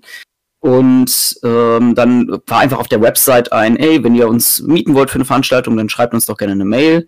Und dann habe ich Kontakt zu einem Herrn hergestellt, der ziemlich offen dafür war. Und dann haben wir direkt ähm, einen Besichtigungstermin ausgemacht und äh, bei den Besichtigungsterminen ähm, kann man dann ja die ganzen Fakten einmal besprechen und kann auch so ein bisschen herausfinden, ob man sich gut riechen kann. Und der Kontakt ist eigentlich ziemlich gut, muss ich sagen. Und ähm, dementsprechend war das eigentlich auch mit Ratingen äh, ziemlich unkompliziert. Das ist auf jeden Fall sehr, sehr gut. Ähm, und wie war das bei der Crafting Con? Ähm, musstest du den Leuten erklären, was du überhaupt so machst? Was ist das überhaupt? Oder konnten die damit schon was anfangen? Ähm, also ich sag mal, die Kontaktperson, mit der ich mich dann unterhalten habe oder die ich dann vor Ort äh, besucht habe, ähm, der ist auch äh, in einem guten Alter, um quasi zu verstehen, was, um was es da geht, was man da macht, etc. Und ähm, er ist auch Magic the Gathering Spieler, also ist schon ein bisschen in diese Richtung versiert, sag ich mal, was jetzt halt äh, Fantasy etc. betrifft. Und er kennt natürlich dementsprechend Cosplayer und so weiter. Und äh, das hat sich dann, ich denke, auch dadurch sehr, sehr gut ergeben und er war sehr guter Dinge. Ähm, er hat aber auch schon gesagt, er möchte allerdings natürlich auch äh, irgendwann, dass wir quasi da für ihn ein, ein Magic Gathering Turnier, ein großes veranstalten. ja, das ist ja wohl, das ist ein guter Deal, denke ich. Ja, ja. Ähm, du hattest gerade ja gemeint, ihr habt euch schon so ein bisschen mit der DDCO vernetzt, die ja äh, auch eine der größten Conventions da in der Gegend ist, äh, sogar ziemlich bekannt, würde ich sagen. Ähm, mhm. Wird ja auch immer größer und größer momentan. Ähm, ist das auf der Biju auch der Fall, Wanted? Also vernetzt ihr euch auch mit anderen Cons in der Umgebung? Bestehen da Kontakte? Genau, also der größte Kontakt, den wir haben, besteht eigentlich zu Tropicon. Ähm, da ich den Veranstalter beziehungsweise die Veranstalter auch persönlich kenne. Das sind gute Freunde von mir. Und ähm, deswegen planen wir ja auch, ob wir vielleicht in Zukunft mal was zusammen machen wollen, weil die super gerne Entertainment machen und ich mache gerne so lieber den äh, wirtschaftlichen Teil von Conventions tatsächlich, weil ich das ganz interessant finde. Es passt ganz gut mit uns in der Kombination.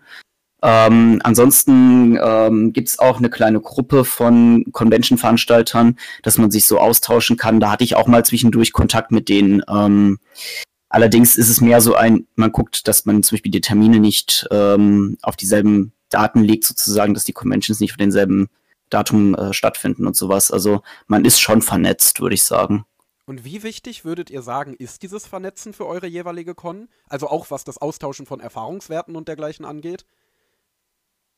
Mm, also das kann schon wichtig sein. Ich würde aber eher sagen, in so Aspekten, über die man vielleicht sonst nicht so nachdenkt, also zum Beispiel, wenn ich wüsste, dass ein Besucher oder sowas super viel Ärger auf einer Convention gemacht hat, dann wüsste ich gerne, okay, was war da los? Ist das vielleicht jemand, bei dem ich ein Auge aufhalten muss? Weil viele kennen sich ja nun mal untereinander in der Szene, gerade wenn man länger dabei ist. Und ähm, dann ist es mir als Veranstalter auch wichtig zu wissen, wie kann ich den Frieden auf meiner Convention bewahren. Und äh, da kann man dann auch schon mal Informationen solcher Art zum Beispiel miteinander austauschen. Aber natürlich auch praktischere Sachen wie, wenn man eine Location sucht, ey, du hast doch von der und der mal gehört, wir haben davon mal ein Angebot gekriegt, da kannst du es ja auch mal anschreiben und solche Sachen. Also, oder auch Werbung füreinander machen, zum Beispiel zu sagen, ey, ich poste mal, dass ihr eine Veranstaltung äh, macht auf Insta, weil wir haben ja dieselben Follower, wir kommen aus derselben Ecke. Ähm, man nimmt sich ja nichts weg, die Besucher kommen ja trotzdem auch auf die eigene Convention, auch wenn sie auf eine EAT oder eine Samt oder auf eine Kirun-Con gehen. Genau. Ich wäre ich bin eigentlich genau der gleichen Meinung. Also ich denke gerade, wie erst schon gesagt, dieses Miteinander ist viel, viel besser als gegeneinander und man nimmt sich ja nichts weg. Zumal zum Beispiel jetzt Dedico findet ja ein ganzes Stück später statt. Und äh, ich denke, es ist dann ganz gut, wenn die sich sozusagen bei uns schon mal präsentieren kann, als denkt dran, äh, in, in, ein, zwei Monaten könnt ihr dann zu uns kommen, etc.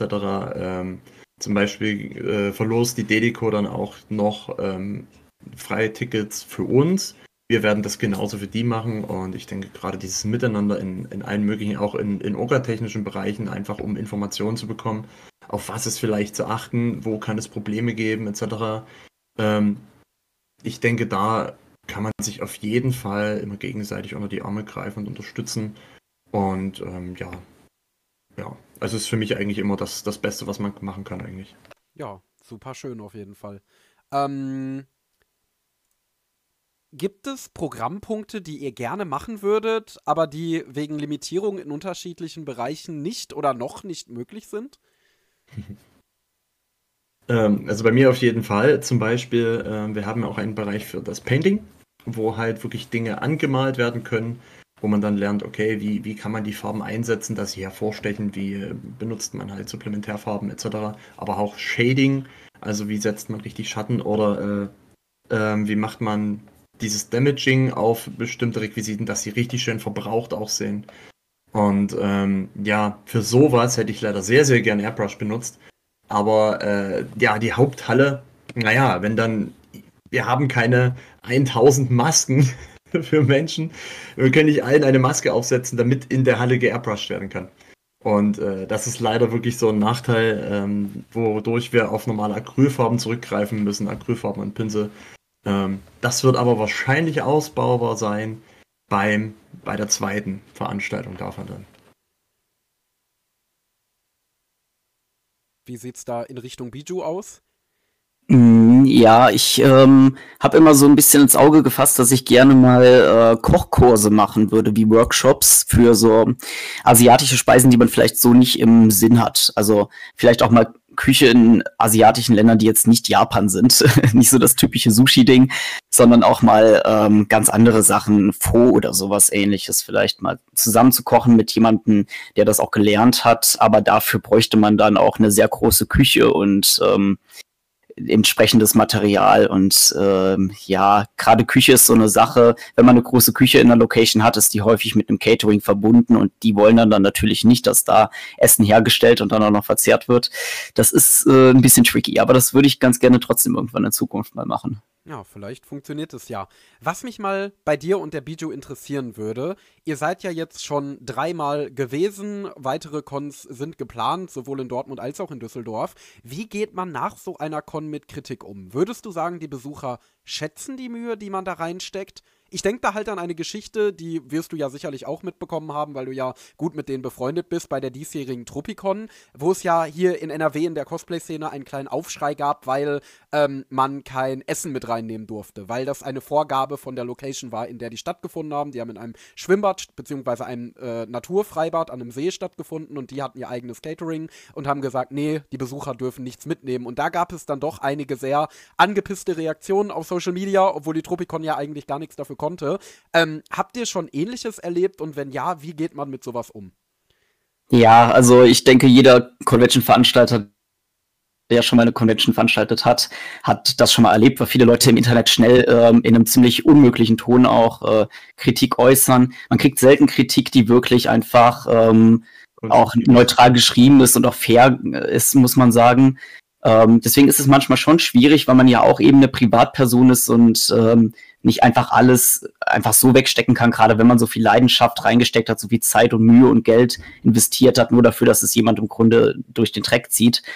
Ähm, aber ich habe das so für mich entdeckt, wenn das so eine Person ist, die sich wirklich laut beschwert, aber es gibt nicht wirklich andere Leute, die das unterstützen würden, dann, dann darf es mich einfach nicht jucken.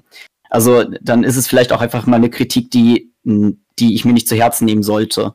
Und wenn es Kritik ist, die man sich zu Herzen nehmen kann, ist es in der Regel aber auch was, was mehr Leute ansprechen und dann aber auch eben teilweise Leute, die das wirklich in einem ordentlichen Ton machen, sodass man auch selbst das Bedürfnis hat zu sagen, guck mal, der drückt das jetzt auch so freundlich aus und auch mit Respekt, ähm, dass ich auch dazu gewillt bin, mir dieses Problem anzusehen und das zu ändern.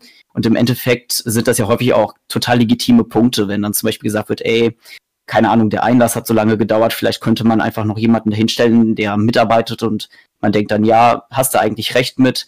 Ähm, das hilft einem ja auch nur selbst, weil im Endeffekt hilft das ja auch so ein bisschen, dass die Besucher dann zufrieden sind und auch wiederkommen wollen. Ähm, nur bei, ja, bei schwieriger Kritik ist es manchmal, muss man dann runterschlucken ähm, gerade wenn man Kritik bekommt, bei der man sich selbst denkt, nee, also wenn du das auf einer Convention möchtest, dann musst du eine selbst veranstalten. Das ähm, liegt nicht bei mir, das Problem. Ist das eine Angst, die du bei der CraftingCon hättest, Eranos, das Feedback der Besucher? Ähm, naja, was heißt Angst? Nein, äh, ich versuche sehr ähm, pragmatisch mit allen Dingen umzugehen, gerade auch was das betrifft. Ähm, natürlich, es ist Internet. Äh, ne? In Inter äh, Im Internet trauen sich halt Menschen Dinge viel, viel äh, zum Teil obszöner zu sagen, als es einfach zum Beispiel ins Gesicht äh, von einem wäre. Ähm, mit Kritik letztendlich umzugehen, ist eine gute Sache. Es kommt aber auch wirklich auf die Kritik an. Also, äh, wie Wanted schon sagte, wenn das eine Person alleine ist, dann wahrscheinlich ignorieren, aber trotzdem mal umhören, habt ihr ähnliche Erfahrungen gemacht, aber vielleicht in dem normalen Weg und nicht äh, mit den entsprechenden Wörtern, die diejenige Person dann verwendet hat. Ähm, aber wenn es von vielen kommt, etc., man halt sofort reagieren und drauf eingehen. Also ich mag dieses Ignorieren nicht. Also, solange man mit der Community dann äh, eben spricht, sich unterhält und auseinandersetzt und wenn die sagen, okay, das hat gefehlt, das, das müsste noch, etc., dann ist das auf jeden Fall ein guter Punkt, den man auf der zweiten Con dann anbringen kann und vielleicht auch hervorheben, dass wir sagen, jo, wir bringen das jetzt mit, wir haben das jetzt mit, wir airbrushen beim zweiten Mal mit, äh, wir haben euch erhört. So. Ich denke, das ist sehr viel, letztendlich ist es ja für die Community, diese äh, Events und, und nicht für uns selber. Und äh, dementsprechend ist es doch äh, von mir gesehen jedenfalls rein logisch, dass man halt auf die entsprechenden Besucher eingehen muss, solange es halt nicht ein Einzelner ist. Wenn jetzt ein Einzelner sich irgendwie beschwert, dass, keine Ahnung, zu viel Crafting stattfand, werde ich nicht das Crafting halbieren. ist Schön. Verständlich auf jeden Fall. Was ist denn bis jetzt in eurem Convention-Schaffen so die wichtigste Lektion, die ihr für euer Leben oder auch vielleicht fürs weitere Convention-Schaffen so gelernt habt? Was würdet ihr sagen, wenn ihr einen Strich drunter macht? Das habe ich daraus gelernt. Also bei mir so Kleinigkeiten wie definitiv lieber immer fünf Helfer mehr einplanen, als man äh, denkt zu brauchen, weil man die immer am Ende brauchen wird. äh, immer eine Tonne von Kleingeld dabei haben und sich immer darauf einstellen, dass irgendwas irgendwo spontan kaputt geht und man im Grunde gelackmeiert ist und dann einfach äh, das Beste MacGyvern muss, was irgendwie möglich ist. Das wird bei uns wohl gut möglich sein, Mac zu MacGyvern auf einer Crafting-Con. Ich glaube, wir haben dann alles da, wenn etwas passieren Sogar sollte. eine Kochplatte, wenn es sein muss ja, wir, wir, wir haben da drei, vier Crafter, die stellen da ganz schnell zwei her in einer halben Stunde und dann geht das. nein, nein. Ähm, aber ja, ich denke, ich, ich gehe da komplett mit. Ich gehe da komplett mit. Das ist auf jeden Fall gut. Was würdet ihr denn machen, wenn ihr ein unbegrenztes Budget für eure nächste Con hättet? Wie würdet ihr die aufziehen? Was wären die größten Träume, die ihr da quasi hättet? Ja, also ähm, das kommt ein bisschen tatsächlich, ist ein Auswuchs aus meiner äh, Künstlertätigkeit ich habe immer mal wieder Leute an meinem Stand, die sagen, oh, dieses Fandom ist so tot, man findet davon gar nichts mehr, aber dabei ist das so toll. Und äh, die Leute wissen gar nicht, wie viele Menschen mir das eigentlich sagen. Und dann gibt es so äh, Serien zum Beispiel, ich bin total Riesenfan von der Realserie Hannibal. Und dann dachte ich mir immer so, boah, wäre das geil, wenn man mal ein, zwei von den Darstellern einladen könnte und dann aber auch so, dass die Leute wirklich mit denen zusammen am Tisch sitzen können und sich mit denen unterhalten können, dass man die auch wirklich mal kennenlernt und nicht nur so eine Minute schnell ein Autogramm abgrasen und dann wieder gehen, was ich immer so ein bisschen schade finde, sondern dass man wirklich die Experience hat, mal mit den Leuten zu reden, mal zu fragen, ey, wie ist das so am Set gewesen? Äh, hast du die Rolle selbst gerne gespielt und solche Sachen? Und das wäre, wenn ich unendliches Budget hätte, wäre das sowas, was ich machen würde, dass man einfach mal sagt, wir setzen mal ganz viele Darsteller von coolen, aber underappreciateden Serien und äh, Filmen an die Tische und die Leute können wirklich mal leidenschaftliche Gespräche mit ihnen führen freue ich mich auf jeden Fall, wenn ihr Seiyus von Anime wie Symphogear einladet, die in Deutschland niemand kennt.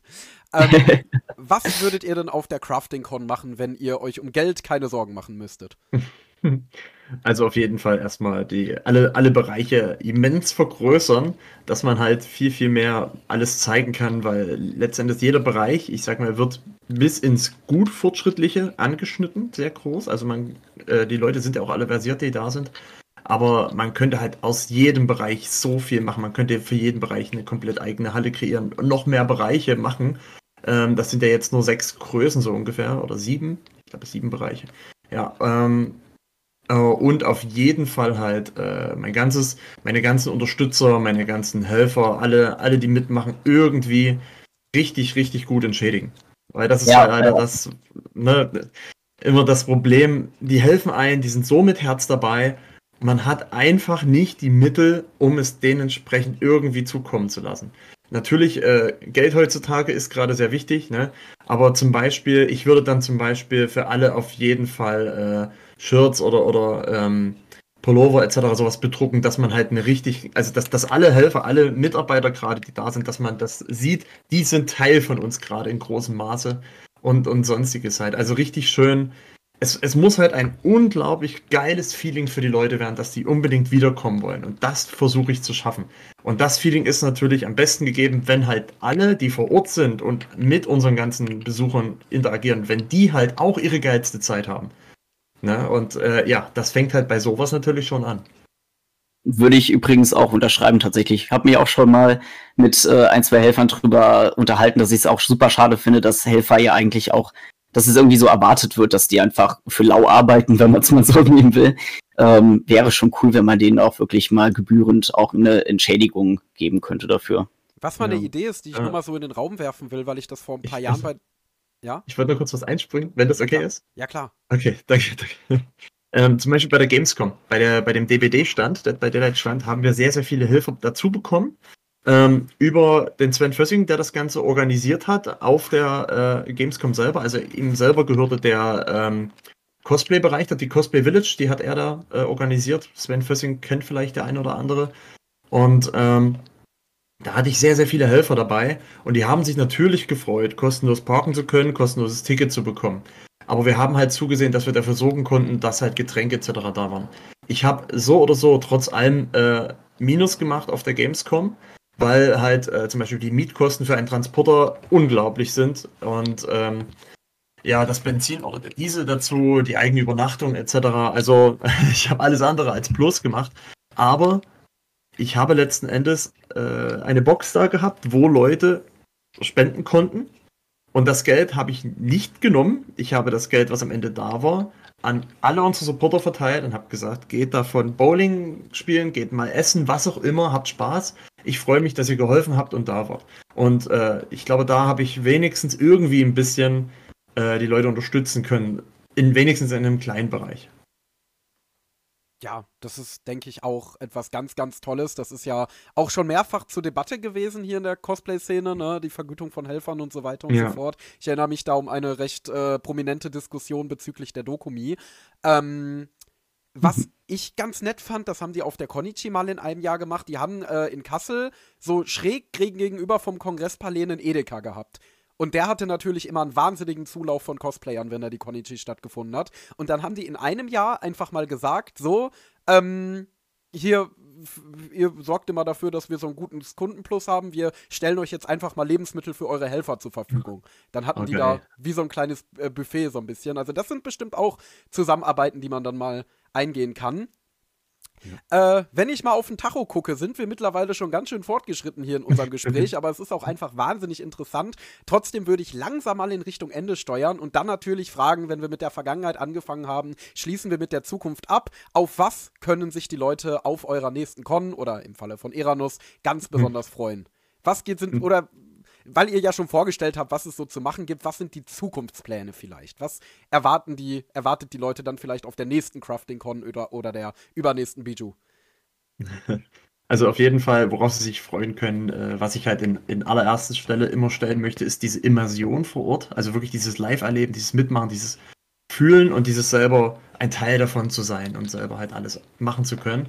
Und ähm, für die Zukunft zum Beispiel haben wir schon solche Pläne wie, ähm, natürlich wird alles größer, wird weiter ausgebaut, aber zum Beispiel genau für das Painting, da es jetzt Airbrush dazukommt, dass wir mehrere Stationen machen, dass es halt eine Station gibt, wo erstmal die Grundfarben draufkommen, dann kommen Extrafarben, dann kommt das Shading und dann kommt das Damaging etc. Ähm, zum Beispiel oder beim Nähen, dass es mehrere Stationen geben wird, je nachdem, was man näht oder äh, an der einen Station kann halt erstmal auch gelernt werden, Schnittmuster zu erstellen. An dem anderen kann dann äh, alles ausgeschnitten, zurechtgeschnitten äh, werden und äh, drauf, äh, wo gesagt wird, auf was müsst ihr achten, ist dabei jetzt schon ähm, zum Beispiel auf die, auf die Fadenführung etc.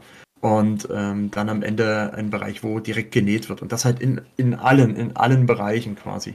Das ist halt wirklich noch viel, viel immersiver wird, noch viel detailreicher wo die Leute einfach wissen, okay, egal wie groß mein Cosplay ist, egal was es ist, ich kann dorthin gehen. Eine Station zum Beispiel auch, wo LEDs programmiert werden können. Oder Rauchmaschinen selber permanent erstellt werden können, oder, oder. Das sind so die Dinge, äh, die ich mir auf jeden Fall für unsere Zukunft vorstelle. Wir haben schon einiges in Planung.